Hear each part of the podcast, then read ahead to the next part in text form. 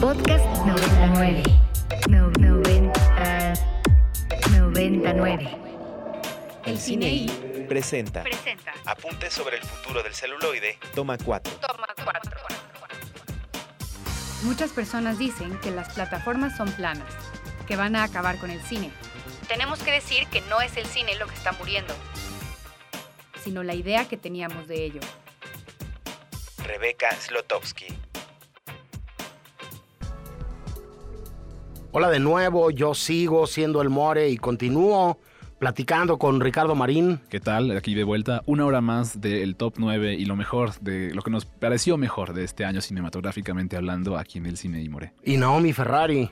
Hola, More, ¿qué tal? Desde nuestra humilde opinión, diría. Exactamente, ¿no? exactamente. En diferentes perspectivas, Así es. este, Minatitlán, la colonia Escandón, este, el barrio de Brera, o ¿dó- ¿dónde, dónde estabas tú en Milán? San, San Giuliano City. San Giuliano City es igual un, un- un barrio en la periferia de Milán. Ok, muy bien. Aquí, este, sie- siempre desde, desde la- las periferias nos saludamos. E insisto, este, eh, Anafer Torres desde la Roma, este, em, Andrés Durán Moreno desde el Estado de México, este, Irene Haddad en el sur de la capital, Es ¿no? correcto, es correcto. Este, y Nito Desde el desierto de los leones. desde el desierto de los leones. Bueno, desde ahí el equipo en pleno del cine I votó por sus nueve películas favoritas de este año, las acomodó del 1 al 9, les dimos puntos y a partir de eso salió este conteo, del cual ya vimos este, del, del 4 al 9 y repasaremos en los próximos minutos el tercero, segundo y primer lugar. Vamos con el tercero en este momento, justamente, que es una película eh, muy eh, diferente y al mismo tiempo no para este realizador. Eh, se trata de un realizador norteamericano llamado Paul Thomas Anderson. El número 3 es una película llamada Licorice Pizza, que se supone, hay muchas leyendas sobre de dónde viene este, este, este título, porque es- es- la verdad es que es una combinación muy asquerosa pensar en una pizza hecha de como de ese anís, o sea, está muy feo eso, pensar, pensar en ello. Probablemente tiene que ver con discos de acetato, porque así se llamaba una tienda de discos, así, quién sabe por qué se llama así, pero lo que sí es seguro es que es una película eh, maravillosa, una película con un espíritu juvenil brutal, una película con unas ganas de de hacerte enamorar de los personajes con, con mucha, mucha pasión, creo yo, ¿no, More? Sí, y a cambio de eso, decir, no sé si les vaya a hacer sentido a quienes nos escuchan o no lo, lo que voy a comentar, pero creo que probablemente la más amable de las Sí. películas de Tom- Paul Thomas Anderson, Sí, ¿no? Que a mí me parece un cineasta portentoso y a mí me parece un, un eh, observador de la condición humana brillante y milimétrico y, y- y cuidadoso, este, pero que sus películas son duras y son densas y son, son complejas. Y aquí, si bien no todo es miel sobre hojuelas, habría que, que decir que, que, que, es un eh, coming of age con romance juvenil, pareja dispareja, ella más grande que él en edad, este, eh, él más maduro de lo que podría parecer para los años que tiene, igual no deja de ser un chamaco baboso, ¿no? Sí, claro. Este, pero, pero además, no, dos, dos presencias a cuadro encantadoras, la naturalidad de, de no ser estrellas de cine, de no llevar mucho tiempo interpretando, de, de, de actuar de, de un modo bien especial, ¿no? Sí, claro, estamos hablando de Alana Haim y, y Cooper Alexander. Cooper Alexander Hoffman. Ale- exacto. Cabe recalcar, por supuesto, ¿no? Sí, el, Este, el hijo del mítico eh, actor que hizo muchas de las mejores películas De de, Paul su Thomas carrera, Anderson, sí. eh, con- al- a las órdenes de Paul Sí, así Thomas es. Yo- Yo Anderson, desconocía ¿no? totalmente este dato, hasta después eh, me enteré y dije, vaya, tiene, entonces ya nos explicamos muchas Tiene cosas. sentido, ¿no? Tiene sentido. Definitivamente. Pero sí, More, con- conforme a lo que decías, creo que es un, un estudio también de, de personajes otra vez, sí, un coming of age, pero también de, de una forma en la que la adultez, creo yo, es uno de los temas como terroríficos, ¿sabes? Enfrentar eso que se llama la adultez, que hasta ahora nadie sabe qué es. Sí, sí, no, no, no, cre- no crezcan, es una trampa. Exacto, it's a, it's a trap. exacto, exacto.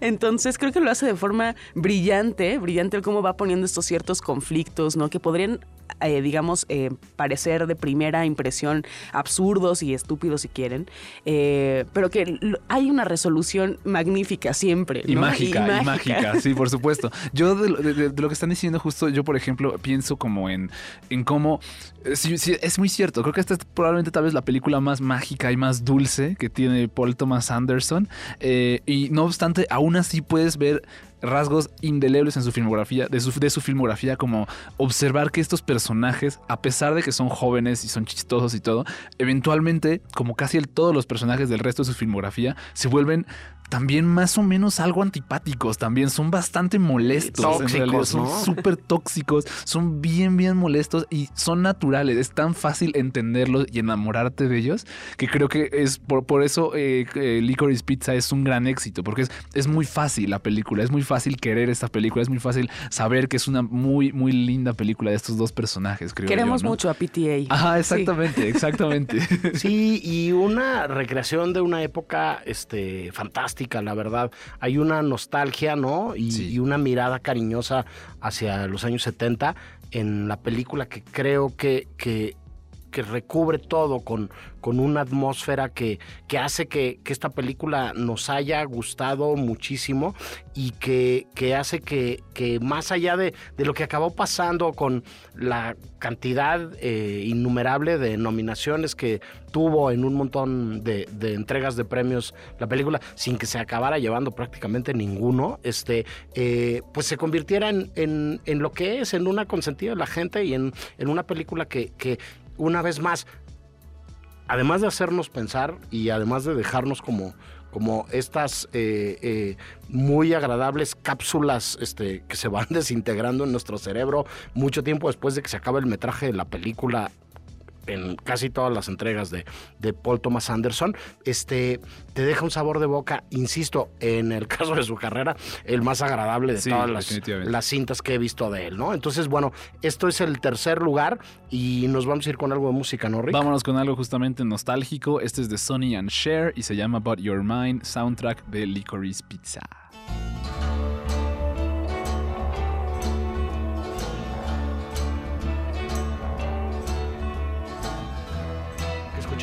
Escuchamos, en un inicio But Your Mind de Sonny and Cher, seguida de una, una canción de corte electrónico de un compositor francés que se llama Para One, que es el compositor de las películas de Céline Sciamma, etc. Se llama Jean-Baptiste Delobier.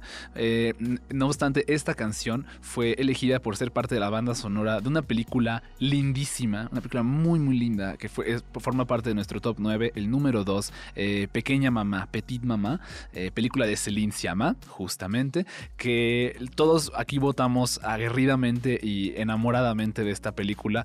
Es muy curioso cómo Céline Sciamma siguió eh, la cuestión medio épica que envolvió a, a Retrato de una mujer en llamas con una película de verdad pequeñísima, una película súper sencilla, como solo una o dos locaciones a lo mucho de haber filmado, muy pocos personajes, un diseño de producción súper medido eh, y es una película de- demoledora, creo yo, ¿no, More? Sí, una película que otra vez, hablando de las peculiaridades de los dos años recientes que vivimos, eh, se estrenó en el Festival de Cine de Berlín en su eh, edición que fue a distancia y se filmó durante la pandemia.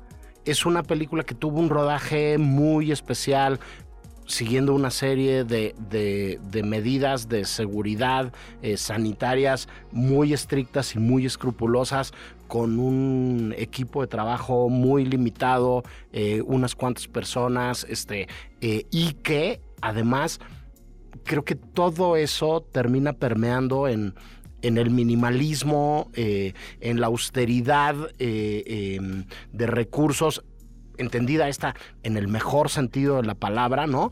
Y en la sencillez de, de un, pues de un caramelo, ¿no? Sí, es, es bellísima esta película. Y hablábamos de la adultez, ¿no? Eh, y nos damos cuenta que personajes como los de Petit Maman son como sí, niñas, ¿no? Niñas de cuántos años, siete años, que abordan también una vez más este tema del duelo, ¿no? De la pérdida desde un punto de vista casi que, deja uno helado, ¿no? De, tal madurez con la que, con la que lo enfrentan.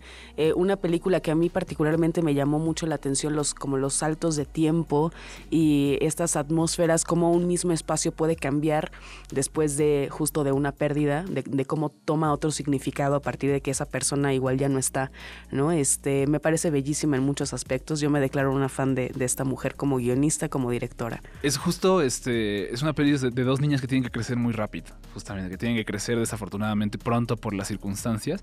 Y tiene una serie de juegos eh, audiovisuales y, como transiciones audiovisuales muy, muy inteligentes para llevar a cabo esta narrativa, creo yo. Eh, una claramente demuestra esto que Celine es una, pues una directora hecha y derecha, creo yo, ¿no? Con, un con una absoluta eh, sapiencia para saber cómo hacer una transición, para saber cómo contar una historia de manera audiovisual, More. Sí, y este, y al mismo tiempo, eh, sin que lo que digas no, no, no sea absolutamente cierto, eh, una película donde lo que vemos, el 80% del metraje de la misma, es a dos niñas jugando haciendo hot cakes, aventándolos al techo, este, eh, cachándolos, este, construyendo una casa en medio del bosque alrededor de un árbol, subiéndose a una lanchita y, y, navegando juntos a un río y convirtiendo esto en una gran aventura, ¿no? Celebrando una con la otra y el papá, este, un cumpleaños, ¿no? Este, eh,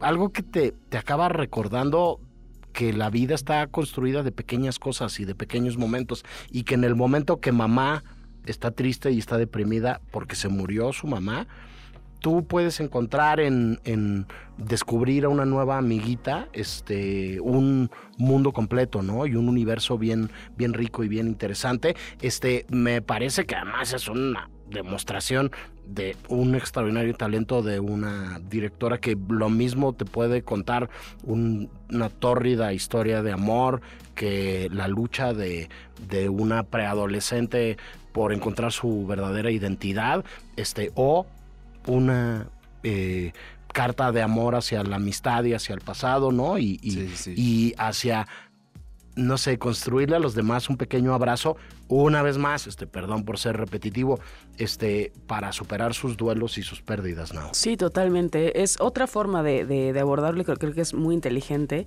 Y en 72 minutos dura la película. Ajá, o sea, aparte. cabe recalcar que es, o sea, es una, una historia, es casi un cuento. Es, ajá. Y no la, o sea, no la, no la sientes pasar. O sea, es como ya, ya se terminó. Es, tan, es tan concisa. Es muy concisa, sí, sí, definitivamente. Y bueno, de este retrato de la infancia, este, a un retrato, volvemos al mismo tema, creo, de no crezcan, es un es, es, Es una trampa. es una trampa, ¿no?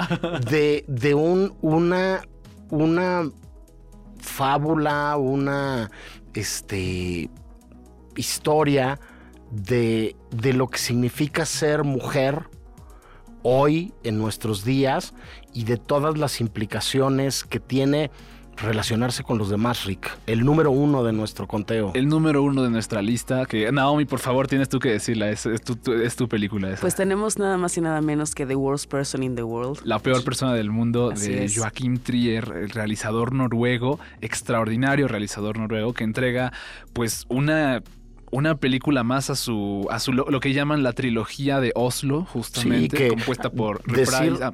Decir nada más que el cine escandinavo anda con Tokio, ¿no? Sí, este, sí, sí. Y que, que Cannes eh, este año lo, lo ganó este Ruben Oslund, ¿no? Sí. Y que siguen entregando estas obras, este, eh, esta trilogía, te interrumpí, Rick. No, no, bueno, y el año, el año pasado ganó esta película Mejor Actriz justamente en el Festival de Cannes, en ese mismo que ganó Ruben Ostlund de este año. Este, sí, una, una película de parte de, la- de- de esta trilogía de Oslo que analiza un poco la, la ciudad a través de varias facetas. La primera es Reprise, Vivir de Nuevo. La segunda es Oslo, 31 de agosto. Y esta tercera es La Peor Persona del Mundo, The Worst Person in the World, nuestro número uno aquí en el cine. Y como tú lo mencionabas, una película sobre sí sobre ser mujer, yo lo veo también sobre, so- sobre ser una persona eh, llegando a los años 30 que no Sí. tiene la menor idea de qué hacer con su vida. Justo me, me da, me da risa que hablamos de la crisis de la mediana edad, como, ah, es algo tan lejano. La- bueno, ya nos tocará, ¿no? ¿Cuál Ya estamos ahí, edad? Naomi. Ya estamos ahí, Naomi. ¿Se Tú y yo- identificados? Tú y yo estamos ahí. Claro. Por, por algo esta ¿Se sienten película la pusimos Sí, acá, sí, creo, por ¿no? supuesto. O sea, creo que es una película que te habla al oído, así te susurra. Sí, sí, sí. a- y justo a esta generación. Y que creo que levantó. Naomi, Estamos hablando de más. Ricardo. Esta, esta es una sesión.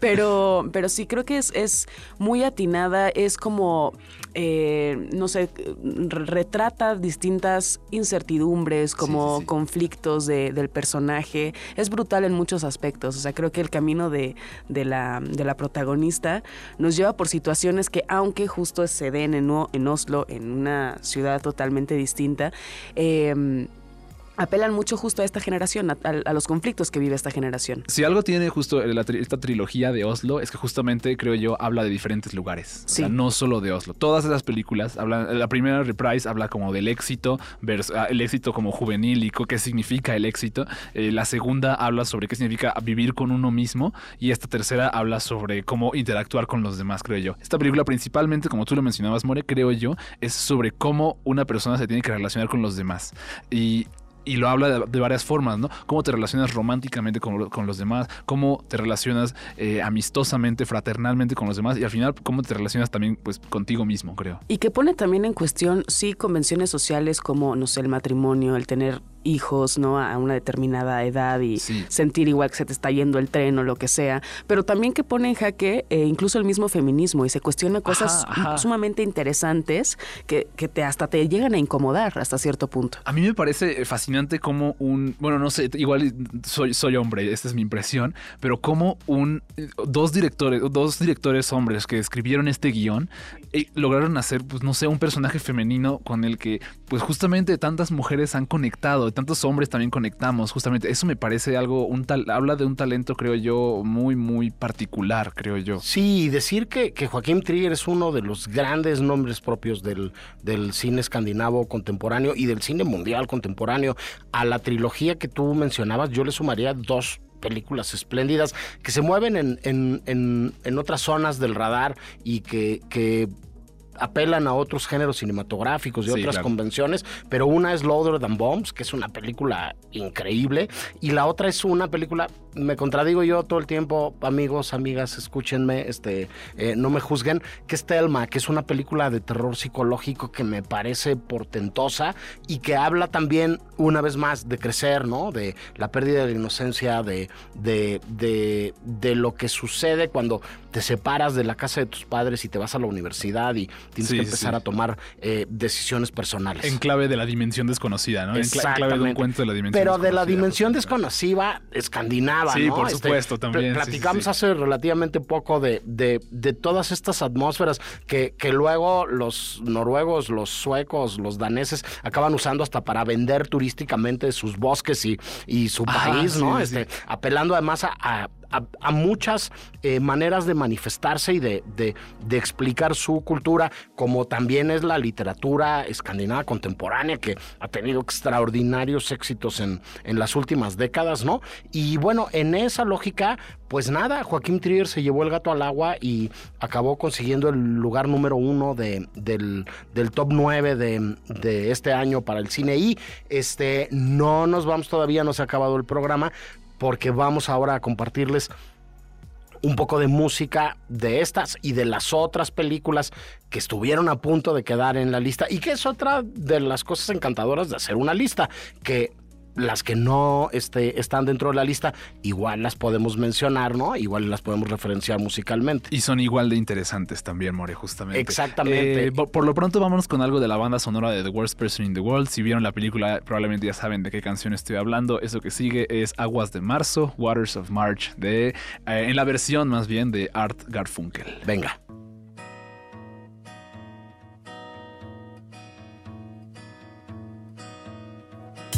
El cine I presenta Presenta. Apuntes sobre el futuro del celuloide. Toma uno. Toma uno. Tres cosas nos han salvado en esta pandemia. La comida, las historias y las medicinas. Guillermo del Toro. El cine I presenta. presenta Apuntes sobre el futuro del celuloide. Toma dos. Toma dos. Todo va a ser diferente a partir de ahora. Viene una nueva generación que ve de otra manera el arte del cine. Eso sí, el cine seguirá porque siempre necesitaremos historias. Costa Gabras. Estamos de vuelta en este especial de lo mejor del 2022 para el Cine I, aquí en Ibero 90.9. Eh, se acabó nuestro conteo, pero no se acabó el programa. No, definitivamente. Quedó en primer lugar La Peor Persona del Mundo. En segundo lugar, Petit Maman. En tercer lugar, eh, Licorice Pizza. En cuarto lugar, Rick. En cuarto lugar quedó Crímenes del Futuro de David Cronenberg. En quinto lugar quedó Spencer. En sexto, no, perdón. En quinto lugar quedó Drive My Car. En sexto lugar quedó Spencer. En séptimo lugar hubo un empate, tenemos La Caída y Everything Everywhere All at Once. Y en el octavo, Rick. En el octavo tenemos Argentina, 1985. Y en el noveno está Nope. Después de este conteo, pues tenemos que confesar que se quedaron un montón de películas fuera y las vamos a utilizar como pretexto para compartir otra cosa que hemos hecho los últimos años, Nao, Rick, que es compartir eh, canciones que nos gustan mucho, que acompañan eh, las películas que nos han llamado la atención y que además habría que decir, como sucede en las películas, se vuelven parte del soundtrack de nuestras vidas. Acabamos eh, relacionando la imagen con eh, eh, la canción y acabamos adaptándolas, adoptándolas, eh, llevándonoslas a los momentos que nosotros queremos llevárnoslas. Es algo que acaba funcionando incluso de manera generacional. Para los que vimos Amores Perros cuando se estrenó, eh, es imposible olvidar Lucha de Gigantes de Nacha Pop. Es- genera como imágenes, ¿no? Genera imágenes, genera momentos tan icónicos que es imposible justo ya separarlos de lo que ocurre. Eh, creo que ese es el caso de varias de las películas que vimos este año. Eh, creo que eh, sería bueno abrir con una de las películas tal vez que es más eh, abiertamente musical. Me tocó ver esta película en el Festival de Cine de Morelia y justamente la directora ahí, Charlotte Wells, mencionaba cómo ella hacía este playlist para, para como mentalizar un poco la, la- el mood de la película. Eh, des- también después dijo que ya no quería volver a escuchar música de los 90 en su vida, que Ok. ya se había cansado de escuchar música de los 90, pero justamente... No importa, la película le quedó re bien. La película le quedó muy, muy bien. Eh, esta película es Afterson, justamente, una, una reflexión sobre el dolor que atraviesan nuestros papás. Eh, lo mencionábamos un poquito este, cuando hablábamos de Petit Mamá, de Pequeña Mamá. Eh, no obstante, esta es una versión memorística también, justamente. Esa es una versión como más memorística, justo, ¿no? De una persona que revisita los recuerdos del pasado para ver en qué momento fue que la relación con su papá terminó estando de esa forma, ¿no? ¿Por qué su papá tenía, qué era lo que era el albatros que cargaba el papá de la, de la protagonista, justamente, ¿no? Una reflexión tan tierna como demoledora, ¿no, Naomi? Sí, totalmente. Y es este recuerdo de el cómo tal vez nosotros o cada uno de, sí, de nosotros vemos a una persona y se queda en tu memoria. Eso no significa que realmente tal vez esa persona haya sido de esa forma. Y creo que juega mucho Sí. Charlotte eh, Wells con, con esta película. Eh, es de esas películas también creo que aparentemente no está sucediendo nada y en los rostros de los personajes, en, en cada nimio acto cotidiano, está, paseando, o sea, está pasando un torbellino de cosas, Por ¿no? supuesto, sí, sí. Eh, Hay como- Muy sutil. Hay como mucho, o sea, es un, es un cine muy sutil y hay como mucho significado en todo, en todo, o sea, en, en cualquier movimiento, en cualquier gesto, en cualquier palabra, hay un, hay un hay un significado muy muy pesado, puede ser o justo algo muy muy positivo o también puede ser algo que esconde algo. Creo que creo que Afterson es una película que esconde mucho de, de lo que está tratando de decir a través de esto, a través de gestos, a través de acciones como que parecen nimias, pero en realidad son son muy muy significativas. Sí, y un significado que se escucha en la música. en esta canción que se llama Tender de Blur.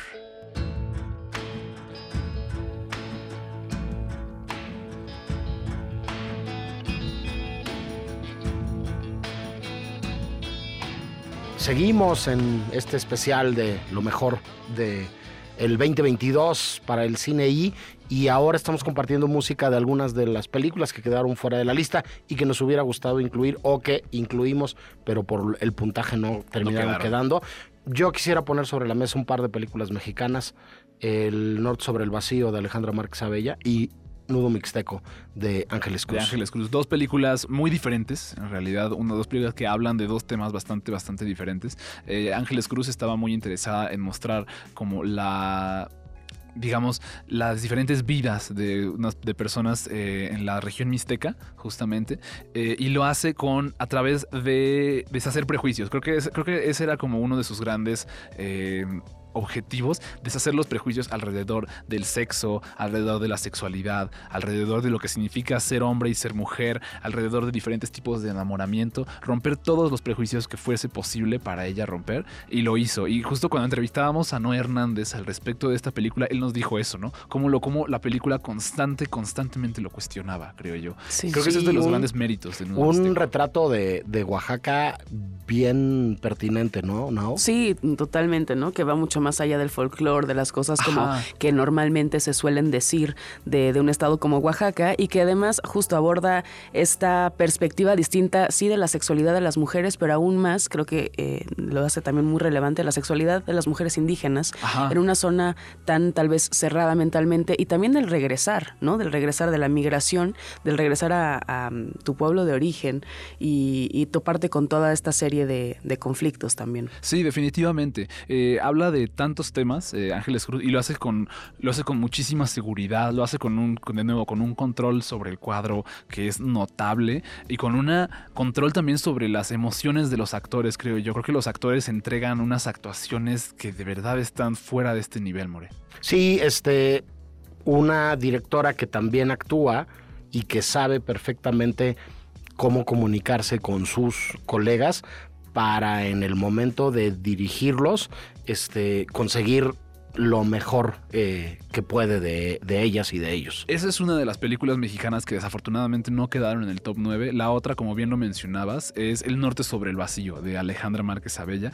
Una suerte de western, una suerte de western melodramático, incluso yo llamaría, porque se deshace, en ocasiones luego se deshace mucho de, una, de un recurso que ocupa mucho el género western, al menos, al menos como en cuestión estereotípica, que es la tensión.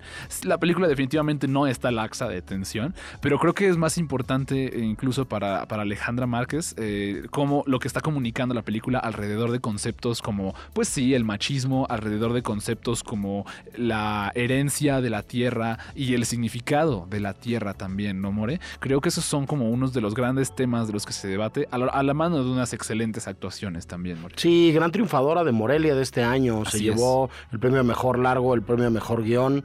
Eh, y el premio mejor actor. Sí, Gerardo y, Luna. y desde luego que es un retrato del país, ¿no? Este, tomando una familia y contándonos la historia de una familia en el norte de, de, de México. Eh, Ale Márquez nos cuenta la historia de todo el país, ¿no? Y nos explica lo que está pasando alrededor de eh, la espiral de violencia en la que vivimos, de lo que sucede con las masculinidades tóxicas, con la familia, con la tradición, con, con, con el amor a la tierra, ¿no? Este, y con, con cómo las cosas se transmiten de generación en generación y cómo aprendemos quiénes somos y cómo nos comportamos muchas veces en el, en el seno del núcleo familiar, ¿no? Así este, ¿Qué vamos a oír de alguna de estas dos? Vamos a escuchar algo del compositor de Nudo Mixteco. El compositor se llama Rubén Luengas y él tiene una banda muy, muy padre que se llama Pasatón Orquesta, la Orquesta Pasatono. Eh, lo que vamos a escuchar se llama Sazón y es de Pasatón.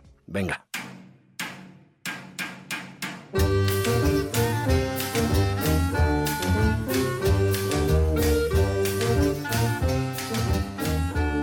Escuchamos una canción de la Orquesta Pasatono. Eh, se trata del proyecto musical del eh, etnomusicólogo eh, Rubén Luengas, que también compuso la música de la película Nudo Mixteco de Ángeles Cruz, que desafortunadamente no quedó en nuestro top 9, pero la destacamos como definitivamente una de las mejores películas de este año también, More. Sí, de Oaxaca a mí me gustaría brincar a Reino Unido y a Oceanía, ¿no? Este, eh, Oceanía porque, porque la directora de, de la película es, eh, australiana, neozelandesa, ahora les doy el dato exactamente, este, y los protagonistas y la producción y el, el, dinero este, viene del Reino Unido. Eh, me refiero a Sophie Hyde, este, eh, guionista y productora de cine y televisión, que hace esta locura que se llama Buena Suerte Leo Grande Rica. Una, una película tan, creo que tan transgresora como también súper amable, creo yo, ¿no? Si algo tiene este, buena suerte Leo Grande es que creo que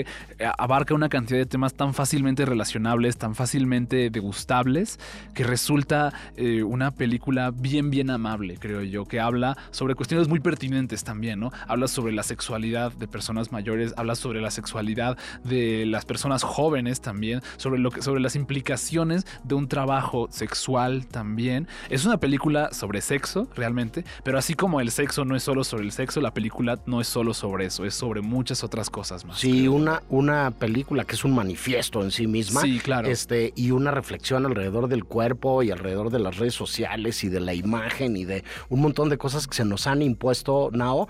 Hay por ahí una eh, fragmento de la conferencia de prensa de la presentación de la película en la Berlinale, donde Emma Thompson, búsquenla, googleenla, dice una cantidad de netas espectaculares, sí, ¿no? Sí, eh, también lo que me parece muy pertinente de esta película, More, es que justo a la edad ¿no? de actrices como Emma Thompson, y hay ya varios testimonios que lo dicen, eh, a los, entre los cuarenta y tantos de, o sea, y hacia adelante, eh, dejan de tener, digamos, papeles en Hollywood, ¿no? Y creo que esta película es es muy también valiosa por eso, ¿no? O sea, retoma esta parte y hace un comentario de esto. Lo, lo ajá, justo, hace un comentario como súper sutiles, o como, como de estas de las personas mayores, usualmente las relegamos socialmente hablando, y especialmente también en el terreno de la atracción sexual, como que nunca lo, nunca lo tomamos en cuenta, es como si no existiera, se borra esa parte, a pesar de que sigue viva y sigue pulsante, justamente. además de todo eso, tiene buena música. También tiene muy buena música, como la siguiente canción que vamos a escuchar en este momento,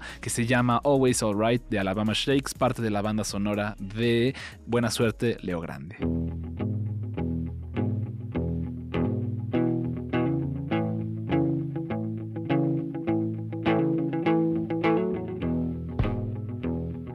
Y pues inevitablemente todo lo que es bueno se termina y estamos ya en la recta final, no nada más de este programa especial, sino de lo último que hacemos o producimos este 2022 para todas y todos los que nos escuchan y que están del otro lado del dispositivo digital y del, del transistor. Este, no por eso eh, nos ponemos tristes porque volvemos muy, muy pronto con más del cine y aquí por Ibero 90.9.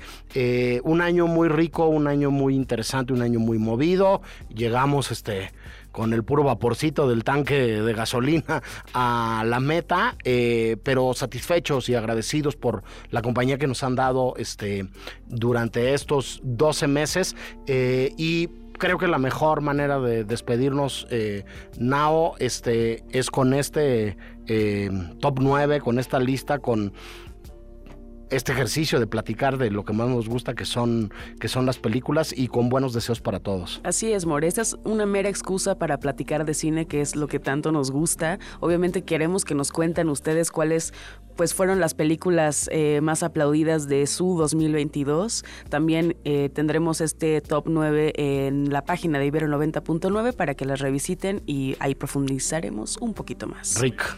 Muy bien, pues nosotros nos vamos a despedir con un estreno reciente, justamente, película que no quedó tampoco en nuestro top 9, pero que no la podemos destacar mucho menos. Eh, la canción se llama Tren al Sur, es de Los Prisioneros, parte de la banda sonora de una película colombiana absolutamente demoledora que se llama Los Reyes del Mundo.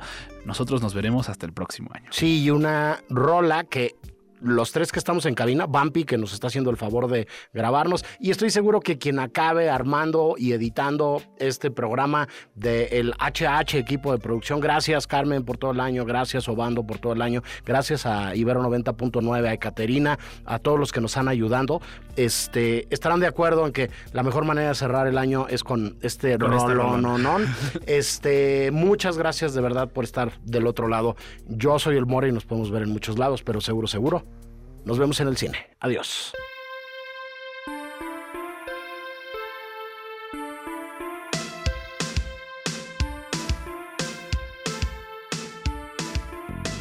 Grabando. El cine y toma 2. Berlín, Morelia, Tesalónica, Toronto, Guadalajara, Jerusalén, San Cristóbal de las Casas, Locarno, Guanajuato, San Sebastián, Puerto Escondido, En 17 años caben muchos viajes, cientos de transmisiones y muchas entregas de premios. El cine I o un buen pretexto para hablar en la radio de lo que más nos gusta. El Cine I El cine I. por Ibero 90.9.